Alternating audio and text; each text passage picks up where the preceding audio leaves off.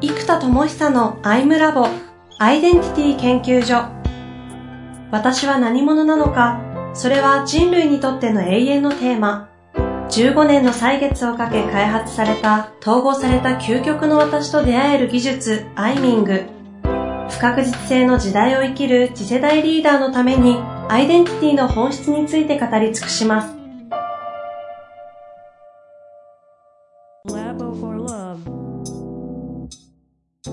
こんにちは、遠藤和樹です。生田智久のファイムラボアイデンティティ研究所。生田さん、本日もよろしくお願いいたします。はい、よろしくお願いします。さあさあ、もうこのままね、えー、前回に続きましてもマニラからということで、早速やっていきたいなと、はい、思っております。はい。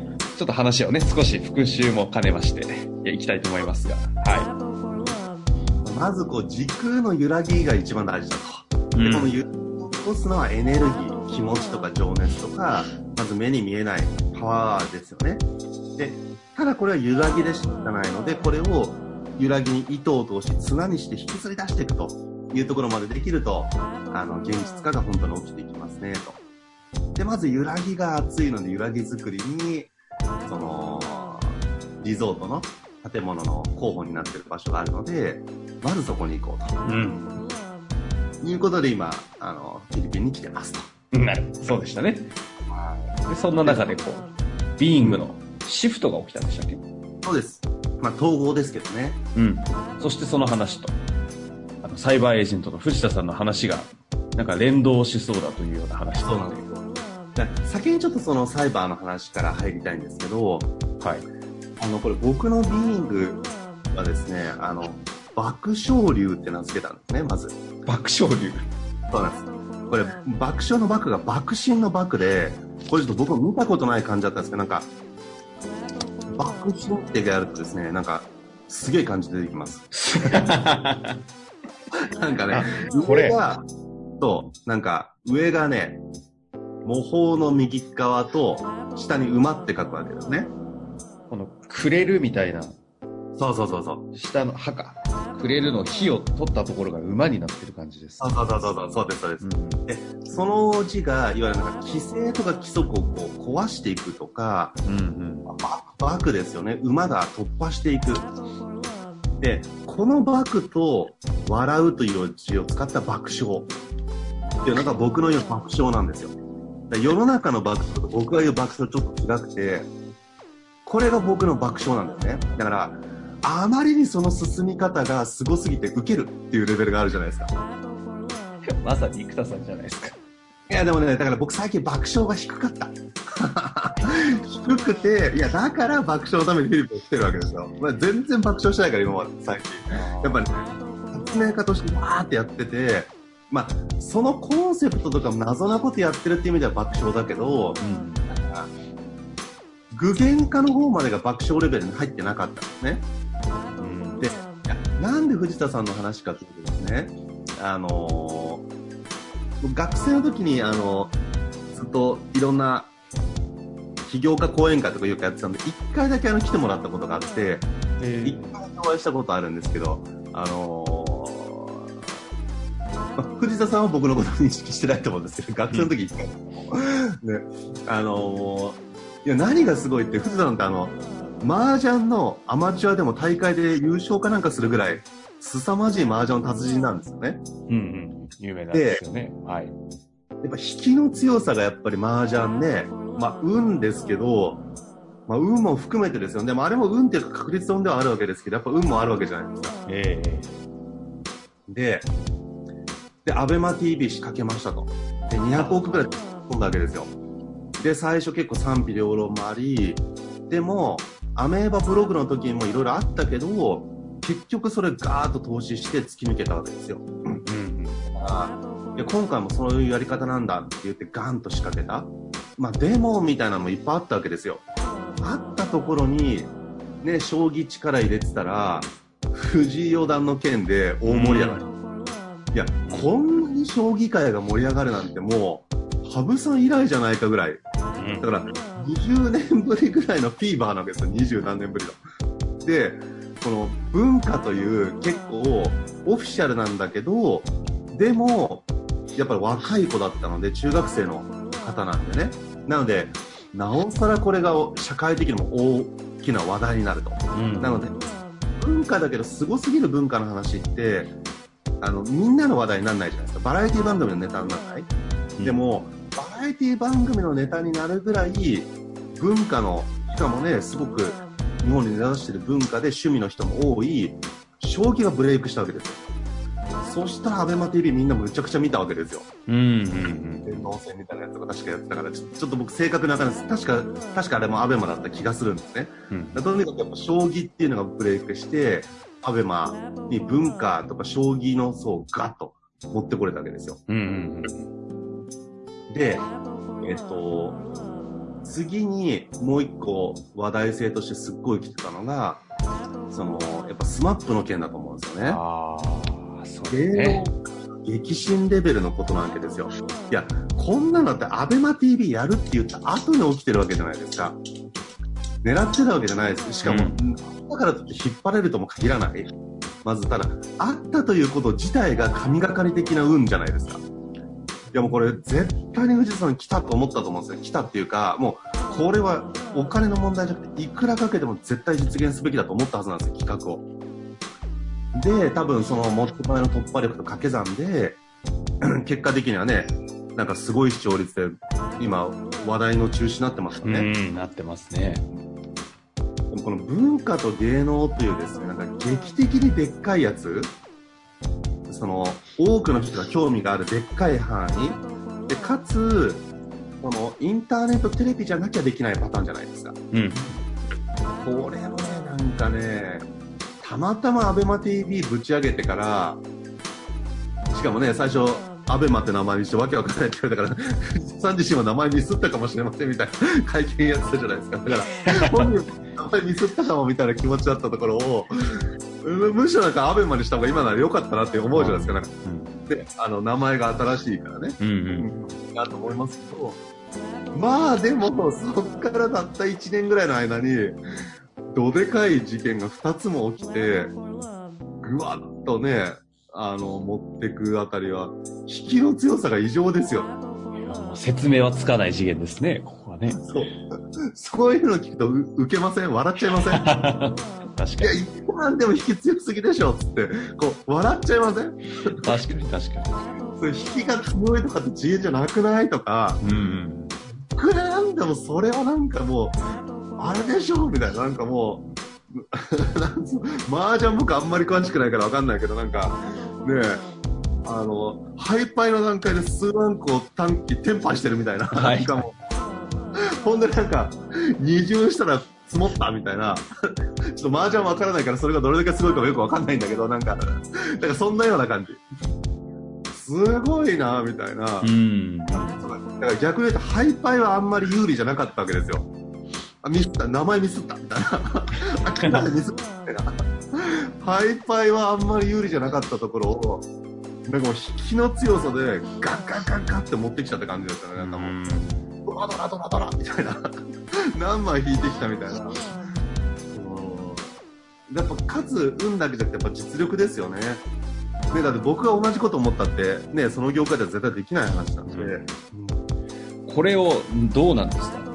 これを単に引きが強いと、さすが持ってるって終わらせるわけのない生田さんですよね。あやっぱエネルギーとかありますけど、えーと、あともう実際運もあります。運と縁っていうのはコントロールできない要素なんですね。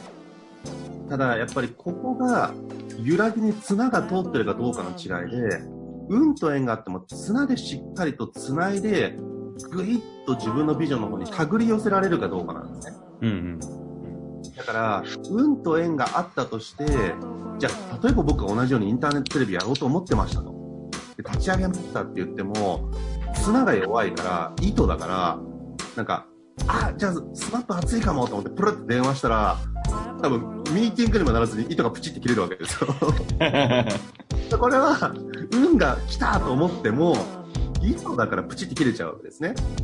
でもやっぱこれは富士山テラスの綱だと、もう手繰り寄せでグイッと来れるから、運というのはコントロールはできないって僕の発想なんです。まあ、それすらもね、なんか人の気によって影響してるっていう人もいますけど、僕はそこは解釈の問題だって結構割り切ってるってことなんですよ。うん。解釈はできるよねと。うん。あとは確率論だと思ってるんですよ。うん。だけど、本当にそういう運や縁が向いてくる時とか、流れがある時があるので、その流れの時に自分の気は上がりますよね。うお来てる来てるみたいな。でここにちゃんと綱が揃ってないと、やっぱり流れは起きないけど、ここに綱があれば圧倒的なので、やっぱり力とは二つにあらずっていう力や富士っていう言葉よく僕も使わせてもらったりしますけど、そういうことだと思うんですよね。うん、だからこれがやっぱり備わってるのがやっぱりすごい。ので、やっぱり地力ですよね。地頭って言葉がある地力。地力地頭って言葉があるじゃないですか。だから、地頭じゃなくて地力。本当にその人の、もう、底となってる地力みたいなものがやっぱ高いかどうかは、圧倒的ですよね。うん。この地力を高めたり、これはもう持ってるで終わら終わっちゃうもんなんですか？いや、これはもう本当に現実化の経験値ですよ。うん。どれだけ現実化やってきてるかの経験値なので、だからやっぱりその現実化をやってないのに、なんか思ってるだけじゃ難しいですよね。うん、思ってるものは行動に移ってなければ難しいし、行動してやっぱり、ね、やっぱり慣れてくると1%の確率って超高いって思うわけですよ、僕とか。でも、うん普通は慣れてないと1%って無理って思ってますよね。うん。じゃあその1%のこの揺らぎをですね、糸を太くし、ぐりぐりやって、10%まで持っていけるか。で、それをなんとか30%まで持っていき、70%まで持ってやるのが、ある種経営みたいなもんだと思ってるんですね。うんうん、やっぱ起業家が強いのってこの力だと思うんですよね。うん。具現化力というか実現力。そうです。もうほぼないようなことですら実現しちゃう、うん、今ね生田さんが。まず時空の揺らぎでフィリピンマニラにもフィリピンマニラにいること忘れてましたけど そこから見える何かそのビジョンみたいなもの？その空想の未来からどうにか糸を一本通して、うん、砂に変えはい。ぐりぐりぐりぐりとその0.00を1%、5%、10%、20%、30%と現実化していこうという取り組みのスタートなわけですね。うん、そうです。だから、さっきの爆笑流が出てたから、この爆笑っていうのはあまりに爆心しすぎて受ける人たち例えば、チャード・フランクソンがその宇宙旅行の会社立ち上げるとか、なんか、そうそうそう。やっぱね、そういうね、あの、孫さんがアリババの株むっちゃ、ね、世の中的にアリババすげえってなった瞬間、孫さんがっつり抑えてるとか、もう、ウケるじゃないですか。孫さんみたいな。なんか、そういうのが僕の爆笑なんです。ツボやべえなみたいな。マジウケるみたいな。もう、すごいを通り越すとマジウケるんですよ。うんうんうんだからなんか、すごいね、じゃなくて、やばいよねって言って、受けちゃうので、やっぱり、この爆笑のレベルの人たちで、ジントレプレナーが僕にとってその爆笑と連動するようなエネルギーは結構高いんです、具現が。で、あの、ジェネレーターは、まずちょっと世の中的どうかを置いといて、自意識。まあ、過剰かどうか、低いかどうか一回置いといて、この自意識という自分が自分をどういう意識として自分を見てるか扱ってるかでいうと、うんうん、がましいながらジェネレーターな僕は本当にこれはなんか世界初レベルの発明とか本当に精神世界のことがなんか体系だったらツールや技術まで落ちてるっていう時点でこれを1個何かしらかの領域におそらく来てるなと。うん、でさらにあと20年とかってスパンを考えるとそれこそなんか心理学じゃないですけどマズローのようななんかある種特殊な流派みたいなものができていきまあ僕が死んだ後もこの思想が残るようなところにはおそらく行くだろうなって気はしてるんです。インサイトマップとか、うん、なのでジェネレーターの僕っていうのはいわゆる歴史上の偉人のようなことになりなる存在ではなりうるじゃなくてもうなるという前提で自分を自意識としてまず扱ってるんですね、うん、うんところが、えっと、ジントレプレナーと呼んでいる、その起業家の僕っていうと、えっと、自分の扱いがやっぱり10億から20億って感じなんですよね。うん。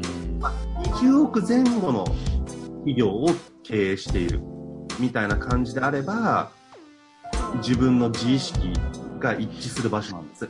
うん、で、まあ、今僕個人でやってるので、その金額のサイズの事業を作ってないですよ。でも、まあ、工業としてそれなりな数値のところまで、たった一人で、しかも僕今週6日ぐらいしか仕事してないですから、あの、僕が登壇はね。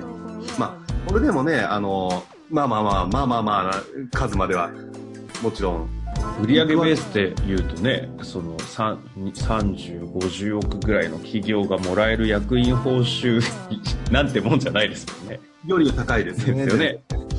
全然高いです。あの、ので、あのまあ、そうですね。だから、一個人で多分週、月に6日ぐらいでそこまで持っていくっていうのは、ある種多分事業をちゃんと仕掛けてたら、まあ、10億、20億ぐらいでしょうしとか、あと僕のやっぱり友人が、まあ、学生時代からの友人が、まあ、軒並み上場してたりとか、まあ、10億、20億とか、もっと一部上場の人も何人かいるので、なんか、僕はまだやってないけど、あの、なんか、友人たちがすっごいやるから、後輩とかね、だから、なんか、上場しましたとかも、いや、すごいんですよ。僕自分やってないんだけど、あ、おめでとう、すごいね、ぐらいな感じ。だから、もうね、なんか20人とか30人とかなんかそういう数だから、なんだろう。なんかその輪の中に一応、隅っこだけでいるじゃないですか。向こうは大して繋がってると思ってないかもしれないけど。まあまあ支援もされてますしね。一応なんかそういう輪の隅っこにいるかも、みたいな気持ちがあるから、本当やっぱこれ、なんですよね。周りの環境によって自分もそうかもしれないって思い込みも働くので、まあ、その2つでいくと、まあ、やっぱり20億前後っていう意識なんですよ。なので、逆に言うとやっぱり意識が低いですね。うん。やっぱり事業として、ウォルト・ディズニーとかエジソン GE とか、やっぱり、この基準の事業に持ってくレベルまで持ってかなければ、人類の進化なんかほど遠いんですよ。いつも言うようにそのマイクロソフトを作ったビル・ゲイツが全財産突っ込んでも戦争なくならないわけですよ別に戦争なくすのは目的じゃないですけど人類の進化っていうところにやっぱコンテンツだけじゃ届かないんですよねすでにだって愛を語る素晴らしいコンテンツも山ほどあれば素晴らしいものっていっぱいあるんだけど現実に落ちるってやっぱ経済活動レベルとか、うん、当にインパクトのレベル、現実に変化が起きるレベルまで落ちてこなければ、なかなかやっぱりね、広がらないんです。うん。やっぱりそこまで落とせるかどうかは僕のね、チャレンジの一個だと思ってるので、うん。ってくると、やっぱりその、なんていうのかな。まず、意識ですよ。意識だけは1兆円ぐらいの、やっぱり、事業を回すとか、そのぐらいの感覚の意識がまず入らないと、意識っていうのが揺らぎの前の点なんですよ。ビッグバンの前に。で、この意識が置かれてそこにキュイーンってエネルギーが溜まってって、キュイーン、ブワンってなるとここに揺らぎがブワンと起きて、で、揺らぎが0.001%なので、もっとその自意識と呼ばれる意識がそこに入ったのは、もっとね、限りなく、もう、限りなくゼロに近い。けど、もう0.000くらいの、ゼロじゃないっていう、まず意識がスタートなんですよね。そこにまず意識を置けるか。で、意識を置くのが照準なので、照準をまずそこに一回でも置けるかっていうのが大事なんです。うん、で、置いたら置き続けるんです。意識ってすぐに移動しちゃうから、あっちもこっちも。なので、置いたら置き続けてると、この0.01っていうのが、ちょっと0が1個減って、なんとか1、1って、もうね、ちょっとずつ来るんですね。うん、で、まあ、10億分の1とか50億分の1ぐらいになったら揺らぎって僕は呼んでるところになるので、もっとちっちゃいです。その、1000億分の1とか1兆分の1みたいな。だから今の人類の人口で言っても成り立たないレベル。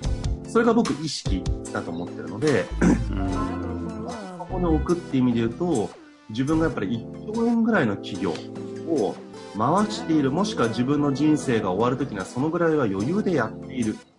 人間であるというアイデンティティなんですね。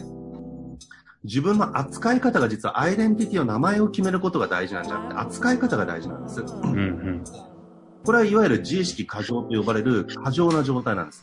でもこれが過剰なのか、いや、自分は当たり前のように自分をそう扱っているんですっていうスタンダードなのかは本人によるんです、エネルギー。だからこれを過剰だって人は思うかもしれない、人は。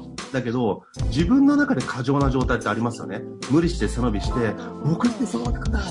これは自分でも過剰です。だけど、自分のスタンダードをそこにまず持ってくれるかどうか。うん、じゃあ、自分は死ぬまでにそのぐらいの1兆円ぐらいの企業は普通に作ってる人間であるっていうのが、まずスタンダードに持ってこれると、この意識のプロット、ビッグバンの前のエネルギーの集合点、キュイーンってきて、ボンって描くから、キュイーンってエネルギーを集める、もう、もうちっちゃなちっちゃな一個の点、もうミクロミクロすぎる一個の点、うん、これを一個置くっていうのが、その、自分の意識のスタンダードなんです。うん。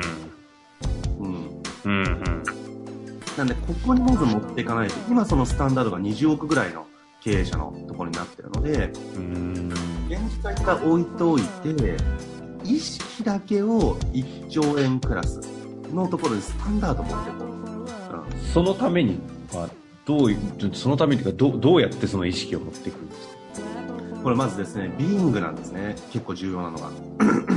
結局、無理して持ってってるものはスタンダードじゃないんですよ。自分のスタンダードが低いところを無理やり過剰な自信みたいなやつとか、俺はできるって刷り込みとか祈りとか、なんと思い込みとかってやつで、下駄履かせたものなんですね。それが、生田さんの言う自意識過剰になっちゃうわけですよね。うん。うん。スタンダードはエネルギー値をそもそもそこに持っていく必要があるんですよ。うんうんうん。だその未来を想像してたりするときに、当たり前っていう身体感覚になってるかどうかなんですね。からやっぱりジェネレーターの僕は、ね、人がどう思うか置いといて自分の自意識の中でも確実にそうだってなってるんですよ。もはや。で、ただジントレプレナーの方はやっぱそこは弱い。ので、これはやっぱりビーイングで、そのね、の爆笑流っていうのを置いたことで、で、しかもね、その前にね、あの、窃盗後みたいなのがついて、たまたまの爆笑流って名付けたわけですよ。うん。たまたまってのは運とか縁とかたまたまだよねって。いや、たまたま僕日本に生まれて、たまたまちょっとだけ賢くて、たまたまこういう時代だったので、たまたまインサイトマップ風呂で見えて、みたいな。実はたまたまなんですよ、全部。だから、生まれるところは違ったり、たまたま両親が出会わなかったり、いろんなことだったら、これ起きてないから、ね、使命でやってきたんだっていう自分もいるんだけど、いや、全部たまったまじゃないと思ったらたまったまなんだ。結局はこのたまったまのご縁の中に全部生かされてるとか、で、玉っていうのが、玉っていう字があったり、魂の玉だったり、言霊の玉だったり、霊という字ですね。うん、あと、こう、あの、種みたいな、あの、数珠の樹っていう字の玉っていう字もありますね。うんうんうん、そういうなんか結構エネルギー高めの言葉が玉っていうのも良かったから、で、僕八王子出身だから玉地区だし、あの、それたまたま。そう、たまたま。そうそう。うまい。ちょうど、いいつくめ。そう。これつけていくと、いや、爆笑流だけど、またね、気がちょっと強くなっちゃってたんですよ。うん。最初、さすらいのって入れてたんです。自由買ったって入れたんだったら。でも、さすらいの爆笑流って言うと、ちょっとなんか、スーッと気がね、落ち着いちゃう。爆笑しないんです、これ言っても。ああ。だからこれ言った時にそのビンゴになるかなんですね。で、たまたまの爆笑流なんだよねって言った瞬間、たまたまってなんだよって突っ込めとか、なんか、自分でたまたまの爆笑流受けるみたいな気持ちが出てくるんです。だから、そういう名前で自分を呼んだ時に、そのビング状態になるかっていうのが実はすごい大事なんです。もう反応レベル。自分の体がそうやって反応するかっていうのが超大事で、これが僕でたまったもの爆笑流っていうふうに自分を定義したり、そういう自分であるって思った瞬間にこう、くすってくるし、うん、こういうのを受けるみたいな感じも出てくるんですよ。うん、でもまずこれがグイッときたんですね。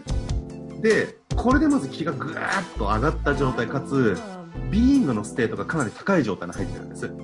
で、これが土台になるんですよ、やっぱロールの。ほうなので、この土台のエネルギーをグイーンとたまたまの爆笑流って置いとくと、いやいや、たまたま1兆とかあるよね、みたいな。だって、50億分の1とか、ね、誰かやる人だから、たまたま俺に当たるかもしんないじゃん、みたいな気持ちとか出るわけです。だからこれは、自分で行くぞっていうよりも、いや、たまたま来る可能性あるな、みたいな感じも含めて、ね、発明品もあるからね、一応行く可能性でそういうのもあるんですよ。うん、あと、ね、自分の事業能力もそこそこはもちろんあるとは思ってますので、あの、掛け算するとあり得る。でも、1兆ってやっぱりまだまだ遠いんですよ。でも、爆笑流的には、いやいや、それ できることをやるんじゃなくて、それできたらウケるよねってことをやるのが爆笑流じゃないですか。いやいや、1兆とか言っちゃうってもう子供じゃないんだからさ、みたいな。なんか、でもこれが本当に子供じゃないんだからさって言って爆笑して受けるようなことだけど、もう伝説的な話ありますよね。孫さんが、もうちょっと嘘か本当かわかんないけど、孫さんがね、言ってた。まあ、本で書いたとか本当だと思うんですけど、伝説になってるのが、孫さんがまだ会社ちっちゃい時に、みかん箱の上に立って、で、バイト2人に、いや、僕はね、あの、会社の金は豆腐のように数えたいんだ。どういうこと？って言ったら、1兆2兆って数えるんだと。言って、バイトが辞めた、みたいな。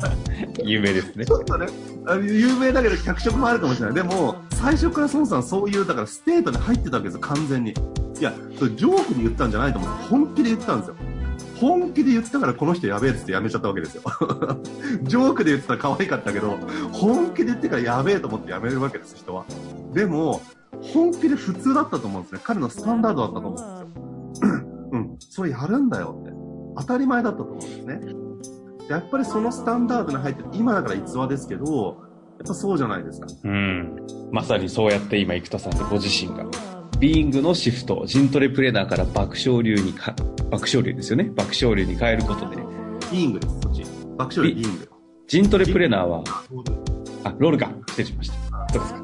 爆笑流に変わったんですね。あれ、もともと何でしたっけ、ビング？えっとね、最近ね、名風流とか言ってた時があってですね。変わりまくってますね。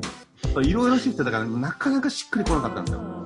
で、これ統合させる技ももう一回自分で開発して自分に適用してうまくいったので、これまた共有しますけど、うんうん、これを導くプロセスも開発して自分でやってるので、これ、まあ、とにかくたまたまの爆笑流っていうビーイングに、ビーイングがシフトした結果、じゃあ一丁とか言ったら受けますよね、いい音が。いや、大体僕とかね、ビッグマウスだからね、またあいつ出してとかみんなが言うわけですよ。で、でも大体そういうもんじゃないですか。ですね。まあ、そんな形で今やっていると。だからっていうので、ここから進んでいくとね、まあいいなというのが今、あることですね。はい。まあ、そんな流れで、ビーイングのシフトという回でね、藤田さんのお話も持ち出しながらちょっとやらせていただきましたが、次回はどんな感じでいきますかね？このビーイングをどうやって導くかなんで今までのビーイングの統合的な流れなんですね。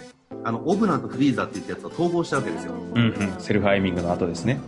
そうです。でそれで結果今のところまで来たのであの2つをどうやって統合したかとかそのプロセスってこうだったとかそれちょっと共有できればなと思います。いいですね。じゃあ次回はそのオブナフリーザの統合をどのようにやったかお話しいただきたいなと思っております。というわけで本日もありがとうございました。はい、ありがとうございます。